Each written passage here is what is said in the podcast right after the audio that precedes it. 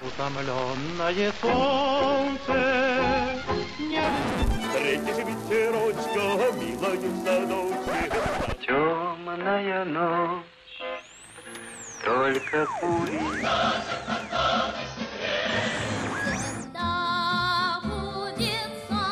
Надо защищается блестяще. Великолепно. Время и песни. Какие песни? Такое время. Здравствуйте, уважаемые слушатели. В студии Вести ФМ Марат Сафаров и Гия Саралидзе. Это программа «Время и песни». Сегодня у нас 1972 год. Марат, приветствую. Приветствую, Гия. Итак, 72 год. Мы приближаемся к тому времени, которое я помню все лучше и лучше. И, и надо сказать, что 72 год э, те, кто меня знает хорошо, они уверены, с какого события я начну, знакового. Это, конечно, легендарная хоккейная суперсерия СССР-Канада, о которой до сих пор снимаются документальные художественные фильмы, пишутся книги, статьи и даже стихотворные произведения, но действительно э, событие эпохальное. В Великобритании в 1972 году начинается национальная забастовка рабочих угольной промышленности. Потом правительство вводит чрезвычайное положение. За долгим потом противостоянием шахтеров с правительством внимательно следят советские средства массовой информации. Вместе с ними и советские люди, и вместе с советскими людьми и маленький Гия. Вот. Очень, я очень сочувствовал э, шахтерам, э, и глядя на все вот эти вот э, сцены разгона, рабочих, э, они во мне, в общем, такие привили недоброжелательное отношение к империализму. К английской буржуазии. И к английской буржуазии в частности, да. В Москве между СССР и США подписан договор об ограничении систем противоракетной обороны. Согласитесь, актуальная тема на сегодняшний день. Да, и Ричард Никсон же приезжал к нам. Да, да, да. В СССР трагически погибает драматург Александр Вампилов. Он утонул в озере Байкал в августе. 1972 года. Погибает Вампилов за два дня до своего 35-летия, несмотря на то, что ну, для драматурга, наверное, 34 года это совсем юный возраст. Но его пьесы остаются. Кстати, э, пьесы Вампила ставились при его жизни, но не, не центральными театрами. А Он вот погиб после... фактически на пороге славы. Да, да, и так, так часто бывает. Так вот складывается судьба у многих талантливых людей, к сожалению. Вот после смерти его творчества обращают внимание центральные уже театры довольно быстро, и внимание к этому, безусловно, гениальному драматургу, очень одаренному, э, не ослабевает до сих пор. Э, по его пьесам ставятся спектакли, снимаются фильмы. Наверное, один из э, драматургов, который был вневременной да, там его вот не коснулись какие-то идеологические вот эти Да, соцреализм как-то на него не произвел большого впечатления. Зимой 71 э, года, ну, с 71 на 72 по телевидению с огромным успехом идет фильм режиссера Всеволода Шиловского «День за днем». Кстати, я вот его не помню. Этот фильм, э, это 17-серийная телевизионная повесть, э, создается она по сценарию Михаила Анчарова. Ну и, понятно, есть там и музыка, и песни, которые потом начинают жизнь уже самостоятельной жизнь. Да, более того, «День за днем» считается первым советским телевизионным сериалом. Ну, благо, вот столько серий в нем. А он черно-белый, насколько я помню. Там такой сюжет коллизии в основном связан с жизнью жильцов большой коммунальной квартиры, разными семьями, как они находятся во взаимоотношениях между собой, но потом наступает реновация такая своеобразная, начало 70-х годов дом сносит, и, в общем, они расстаются, насколько я помню. Сюжет очень такой, вот много там всяких наслоений, пересказывать его не имеет смысла. Абсолютно. Да, но, но песен там тоже очень много.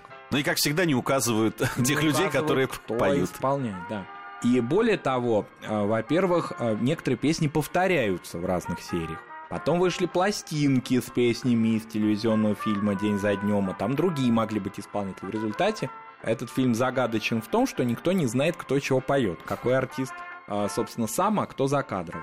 Но одну песню, и, наверное, центральную, главную из этого фильма знали все и знали, кто ее исполнять, потому что голос этот родной и теплый нельзя было спутать ни с чем другим. Это, конечно, Нина Афанасьевна Сазонова, исполнявшая роль тети Паши. В этом фильме она исполнила песню «Стою на полустаночке» композитора Ильи Катаева. До сих пор эту исполняют песню и современные Анчарова, певицы. да. Но чуть позже, буквально там в середине 70-х годов ее подхватила. Может быть, к концу даже, чуть позже, 70-х. А Валентина Толкуновой как-то придала ей новую жизнь. Но в то же время вот эти две версии Сазонова и Толкунова, они обе популярны, обе известны. Сегодня, наверное, послушаем каноническую версию да, из этого фильма в исполнении Нины Афанасьевны Сазоновой. Вспомним этот голос, эту замечательную русскую актрису. Стою на полустаночке в цветастом полушалочке, А мимо пролетают поезда. А рельсы-то, как водится, у горизонта сходятся. Где же вы, мои весенние года? Где же вы, мои весенние года? Жила к труду привычная девчоночка фабричная, Росла, как придорожная трава, На злобу неответная, на доброту приветная, Перед людьми совестью права. Нина Сазонова «Стою на полустаночке». А композитор Илья Катаев Да, написал. Да, и очень интересно, что он сын Евгения Петрова, назван он в честь главного соавтора, ну фактически единственного соавтора своего отца, Ильи Ильфа, имя ему дано было, да. А племянником он Валентина Катаева является, поскольку Катаева это, собственно, вся большая такая литературная семья, поэтому он в какой-то степени наследник этих э, фамилий, и он э, был композитором на этой картине, и все песни, которые созданы здесь, принадлежали ему. В 1972 году выходит э, в прокат советский фильм режиссера Николая Москаленко «Русское поле». Нона Мордюкова там играет, блестяще играет. Она играет главную роль. Признана она за эту роль лучшей актрисой 1972 года по опросу журнала «Советский экран». Фильм, наве- наверное, современным людям, вот молодым людям трудно в это поверить, если они посмотрят этот фильм. Даже если он им понравится, но им будет трудно поверить, что этот фильм стал практически рекордсменом этого года, да и вообще вошел в один из самых кассовых фильмов. 56 миллионов зрителей посмотрели этот фильм. Колоссальная цифра, да. Интересно, что на этом деревенском таком пейзаже в деревенском сюжете колхозном, в который погружены герои, в то же время есть историческая такая ремарка, историческая реплика, она одна из самых важных в картине. Это сцена гибели сына героини Ноны Мордюковой, Филиппа, роль которого играл ее родной сын и сын Вячеслава Васильевича Тихонова, Владимир Тихонов, набиравший тогда определенный успех молодой актер с трагической судьбой, до кульминации своего успеха и актерской славы так и не дошедший. Собственно, а, вот эта сцена гибели и потом сцена его похорона, она в жизни Нонны Викторовны повторилась, потому что ей довелось в 90-м году вот эту страшную трагедию, похороны своего сына уже воочию наблюдать. Но историческая примета в том, что сын-то погибает, Филипп, а не на Великой Отечественной войне, а на каком-то за- в каком-то загадочном противодействии, в ко- которое не объявляется, и враг не показан полностью, но все прекрасно понимают, что речь идет о боях на острове Даманске 69 года, по свежим следам, что называется. И вот эта вот историческая а, реплика, восходящая к, собственно, текущей политической обстановке того времени, она очень была символичной. Все это, конечно, заметили. А в конце картины приезжают в этот колхоз, а поскольку героиня Нонны Бордюковой, она такая вот, в общем, передовик производства, передовик, вернее, колхозный, а к ней приезжают иностранные корреспонденты. Это тоже такая примет, некоторая ирония над ними наблюдается, что они не понимают все равно нашего характера, нашего русского поля и наших трагедий, поскольку они спрашивают у нее, сколько у нее детей, а Федосия, вот эта героиня, говорит, много кого не встретите, все мои, значит, все ее колхозницы звенивые в ее бригаде, они все, значит, вот так, там Инна Макарова замечательно играет, они так вот померкли, потому что все знают ее трагическое обстоятельство. Нонна Викторовна очень не любила эту картину, она считала ее каким-то предвестием, пророчеством ее собственной трагедии человеческой. Но картина, конечно, замечательная. Она, кстати, уже цветная. В ней вообще две песни. Одну исполняет Валерий Абадинский, но она так как-то не очень прошла. А вот самая знаменитая ее создал композитор Александр Флерковский в содружестве с поэтом Леонидом Дербеневым «Белая лебедь». За кадром ее исполняет певица тех лет, очень модная, популярная тогда Галина Ненашева. Но финал уже в прошлой программе мы говорили о значит, барометре успеха советских песен того времени, фестивале песни, песни 72. В финал Галину Ненашу не пригласили, а пригласили Эдит Станиславну Пьеху, которая эту песню исполнил. Я очень хорошо помню этот кадр, ну, конечно, помню не в смысле в 72 году, а помню после просмотра фестиваля, что как-то не сообразили организаторы, и Эдите Станиславне поставили очень низкий микрофон, и она фактически пригнувшись, она же высокая дама, ей пришлось очень тяжело ее исполнять живьем под оркестр Силантьева в большом темпе. Но вот все это, все эти детали уходят, песня осталась, мы ее сегодня послушаем в исполнении Эдиты Пьехи «Белая лебедь». Не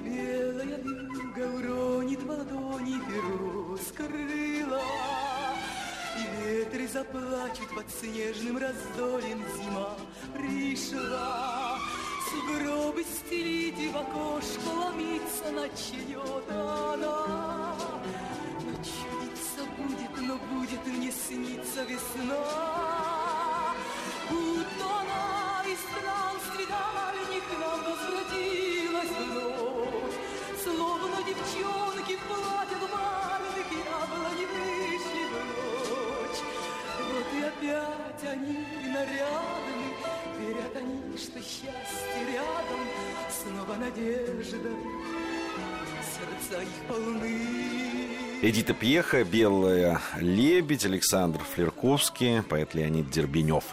В 1972 году ну, продолжает свое победное шествие э, Муслим Магомаев э, в содружестве с Арно Бабаджаняном. Роберт Рождественский э, пишет стихи к новому шлягеру «Благодарю тебя». Э, Выходит эта песня, конечно же, в финал фестиваля «Песня 72». Мы много говорили о том, что Роберт Рождественский писал для песен, в, частности, для Муслима Магомаева.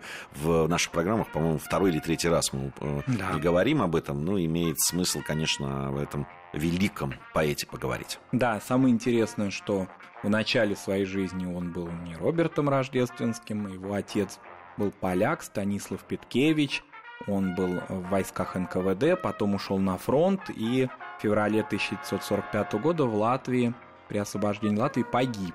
К тому времени его родители были в разводе, и вот эм, им, э, отчество, вернее, и фамилия отчима Ивана Рождественского, вот она к нему пришла, и он стал Робертом Рождественским. Я помню такие какие-то полу, полуслухи о том, что Анна Андреевна Ахматова вот очень не любила это словосочетание. Она считала, что большой русский поэт не может быть Робертом и Рождественским. И как-то в общем... Она вообще не любила эту, как известно, плеяду шестидесятников. Но любили его слушатели. К тому времени он уже был достаточно известен, недостаточно, вообще известен. Он закончил Лит-институт, много публиковался, но много работал в песенном жанре. Наверное, больше, чем остальные его собратья в, в этом поколении. Это тоже, кстати, вызывало некоторую зависть или иронию, почему он так разменивает свой талант. Потому что все-таки считалось, что эстрада легкий жанр, почему он в ней. Время все расставило Время по своим всё местам. расставило по своим местам. И сейчас, когда идут ретро-концерты или посвященные его юбилейным датам, то они бесконечные какие-то эти концерты. Они могут идти 2-3 часа, потому что песни, которые созданы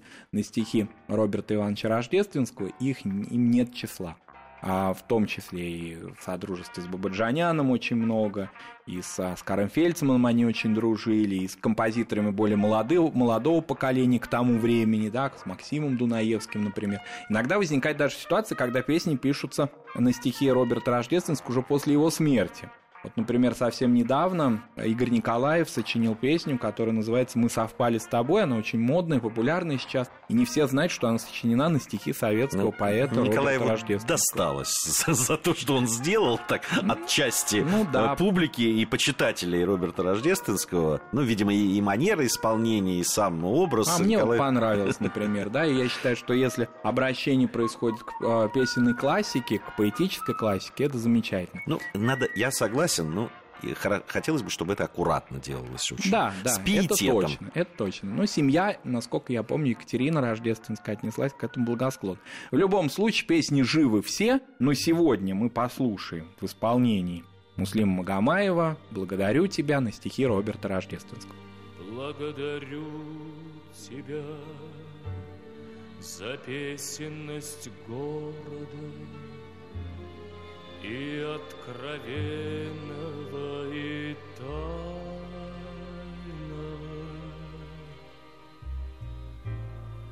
Благодарю тебя, что всем было холодно,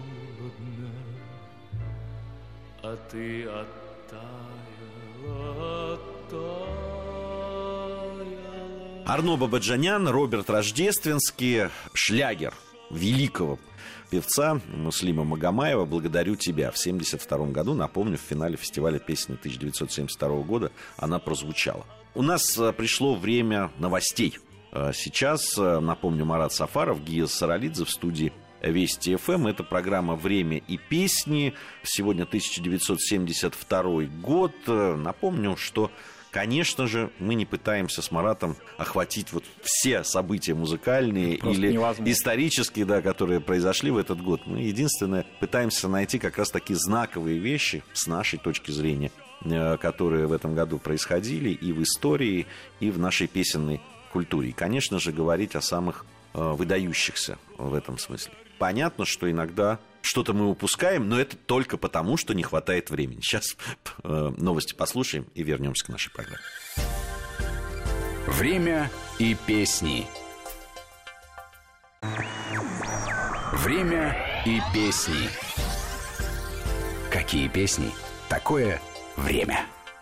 Продолжаем нашу программу. Марат Сафаров, Гия Саралидзе, по-прежнему в студии Вести ФМ. Это программа «Время и песни», 1972 год. Э, Сегодня в фокусе нашего внимания э, говорили мы о Роберте Рождественском в предыдущей части. И надо сказать, что в 1972 году колоссальное признание на одном еще тоже эстрадном фестивале, но уже международном. Песня, которая прозвучала на стихи Роберта Рождественского, стала таким Ну, шлягером, Шлягером, в определенной можно сказать, части даже мира, можно Да, сказать. да, в Восточной Европе точно. Точно, да, в польском Сопоте это произошло. Да, интересен сам фестиваль. Его основателем был композитор и пианист польский Владислав Шпильман. Если кто видел фильм Романа Поланского «Знаменитый пианист» в исполнении Эдриана Броуди, главная роль. Вот, э, собственно, это прообраз э, Владислава Шпильмана о событиях Холокоста. Он выжил э, во время Холокоста и в послевоенные годы стал одним из ведущих польских композиторов. Надо сказать, что на польском языке вот песни Эдиты Станиславовны Пьехи многие тоже были сочинены Шпильманом. Он основал этот фестиваль, он, конечно, занимал определенную такую нишу и в мире, потому что все-таки он был адресован исполнителям и зрителям и композиторам из Восточной Европы, хотя многие были представители других стран. На этот фестиваль поехал в 1972 году молодой артист Лев Лещенко. Лев Лещенко ехал уже туда с готовой песней, конечно, которую сочинили к тому времени композитор Марк Фраткин и Роберт Рождественский за того парня. Но была некоторая такая сложность, или даже не сложность, а некоторые сомнения. Все-таки фестиваль достаточно такой развлекательный, в легком жанре. Песня сложная, драматическая, посвящена войне, или вернее сказать, воспоминаниям о войне героя песни, тому, что он проживает жизнь того парня, ушедшего на фронт и не вернувшегося. Как это воспримет публика в легком таком курортном городе на Балтийском побережье? Вот как это вообще пройдет? И интересная такая деталь, Лещенко с Марком Фраткиным и Рождественским проговаривали песню просто по словам, вот думали, как ее драматургии изменить. Но Марк Григорьевич Фраткин уже замечательный мелодист, он сделал более иную аранжировку, скажем, некоторую балладность снял с нее, и она стала более динамичная. И с ней Лев Лещенко получил не только признание, но и первую премию на этом фестивале.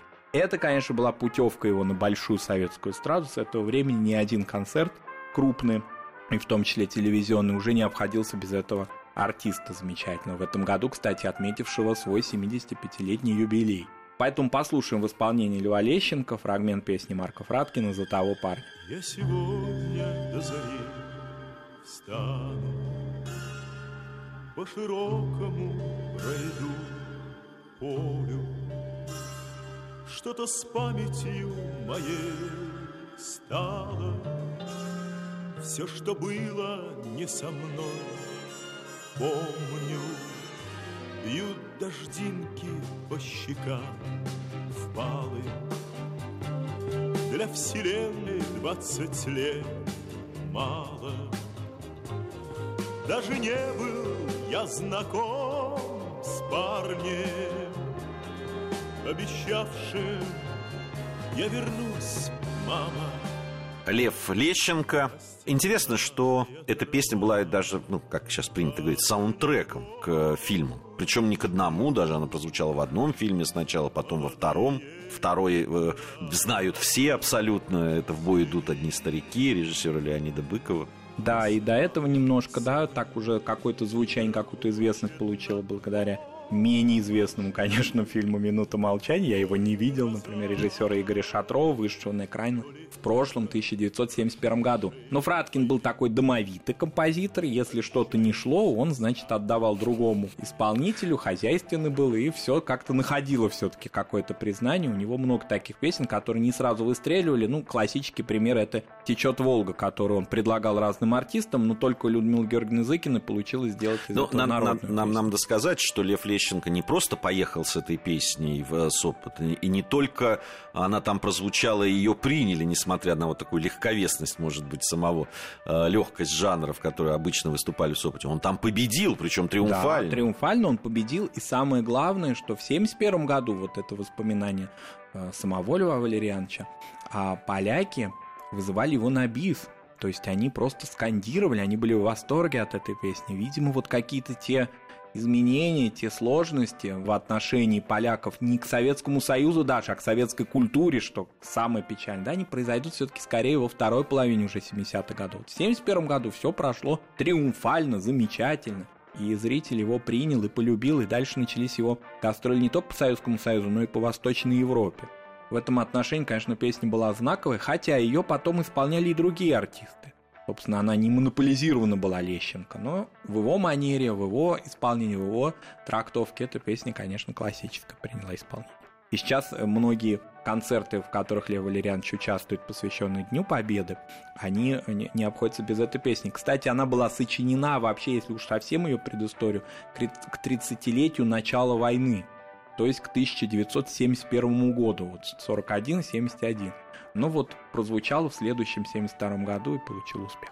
Кстати, еще о 71-м. В самом конце 71 года состоялась премьера фильма Александра Серова по сценарию Георгия Данелли и Виктории Токаревой «Джентльмены удачи». Фильм абсолютный, наверное, один из лидеров по зрительским симпатиям, по зрительским восторгам, но если вот так вот сказать э, людям, а помните ли вы, какая музыка звучит, наверное, все сразу напоют э, из фильма. А вот э, какие песни звучат, наверное, люди многие задумаются. Между тем, там звучит песня, которая невероятно популярна, но ее очень часто отделяют, потому что она и в фильме звучит как отдельный номер практически, да? Да. И, и потом у нее жизнь очень интересная и самостоятельная. Я имею в виду песню, которая, э, она и называется, и, и- и главный там рефрен «Проснись и пой». Да, композитора Геннадия Гладкова на стихи поэта Владимира Лугового. Она, как и многие песни советского кинематографа, закадровая. Ее исполняла Лариса Мондрус. А, надо сказать, что это одно из последних вообще появлений или Ларисы Мондрус хотя бы даже и в закадровом таком исполнении на советском экране. Дело в том, что фильм вышел вот на рубеже 71-72 года. В 72 году пошел уже в прокат. А в 1973 году весной Лариса Мондрус эмигрировала из Советского Союза в Западную Германию. Ее карьера закончилась. Пластинки ее из продажи изымались. Такая небольшая семейная история. Мой дед был директором одного из московских универмагов в это время. И он, значит, как-то вот эти пластинки не изъял. Не в том смысле, что он фанат был Ларисы Мондрус. Ну, какая-то была такая хозяйственная неразбериха. Так его вызывали в портком Мосторга. Это вот моя мама рассказывала, дед-то уже давно покойный, к сожалению. Ну, вот такая была коллизия, потому что Мондрус он не изъял из продажи. Ее надо было, значит, э, всячески утилизировать. Но, тем не менее, песня осталась, конечно. Кстати говоря, к вопросу о том, как сложилась дальше судьба Ларисы Мондрус, она немножко имела какой-то успех на немецком телевидении ФРГ. И несмотря на то, что она на разных языках пела, она же и на латышском пела здесь, в Советском Союзе у нас. А, Но все-таки карьера, конечно, закончилась через несколько лет. И, в общем, э, самая кульминация ее жизни, ее успеха – это Советский Союз и 60-е, начало 70-х годов. Но песня стала очень популярна, э, действительно жила своей жизнью. О судьбе фильма, ну, наверное, все знают. Э, Он Конечно. в 1972 году в прокате его посмотрело 65 миллионов зрителей советских. Песню, понятно, передавали на радио. Хотя никто, вот если честно, вот есть песни, которые четко ассоциируются с фильмом, да, такое есть, как там, не знаю, э, вот из, Ну, как из фильма из «Белое сериал. солнце пустыни», Да, вот или сериала, 17 мгновений. из сериала «17 мгновений весны», например, о нем будем вскоре говорить, да, когда вот ассоциативный ряд четкий. А здесь нет такого. Ну, интересно, что вот Лариса Мондрус э, уехала, эмигрировала. Марат уже да, сказал о том, что фактически закончилась ее творческая карьера, а песня при этом жила. Да. Песня жила, она прозвучала вновь э, по всей стране в телевизионной записи спектакля Московского театра сатиры. По-моему, спектакль также назывался. Также и назывался «Проснись и пой». Его поставили Александр Ширвинт и Марк Захаров по венгерской пьесе. И это, конечно, был бенефис Татьяны Ивановны Пельцер. И когда телеверсия вышла в 1974 году, там ее уже исполняли актеры актерскими голосами.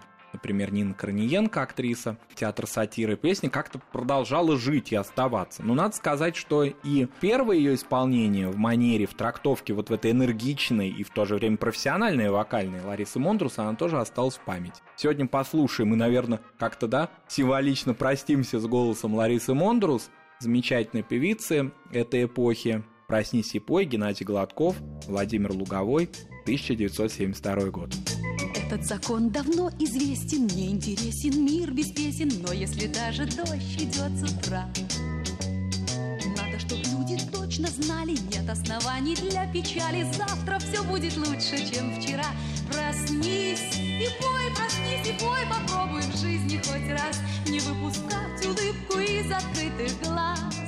Лариса Мондрус. Ну, к сожалению, наверное, в наших программах больше бы голос этой певицы мы не услышим. Хотя сама песня, конечно, остается. Ее и сейчас с удовольствием э, и исполняют. И я ее слышал и на радио, особенно на В станции. утренних эфирах, да? В утренних эфирах ее используют. Очень часто она звучит в разном исполнении вот на радиостанциях, которые специализируются на ретро-музыке, так скажем. Да. Хотя до 60-х годов редко добираются, прямо скажем, до 70-х. А мы-то аж добрались до 46-го. Да, да, мы от, мы от него, что называется, начали э, свою программу. Ну что ж, время нашей передачи подходит к концу. Марат Сафаров, Гия Саралидзе. Сегодня были в студии Вести ФМ, как всегда в этой программе «Время и песни». Сегодня у нас был 1972 год. Вот таким мы его увидели. Совсем скоро, я надеюсь, мы с вами встретимся. Будем говорить о 1973 я вообще, э, признаюсь, Марат, немножко с ужасом думаю о том, что нам придется до 90-х дойти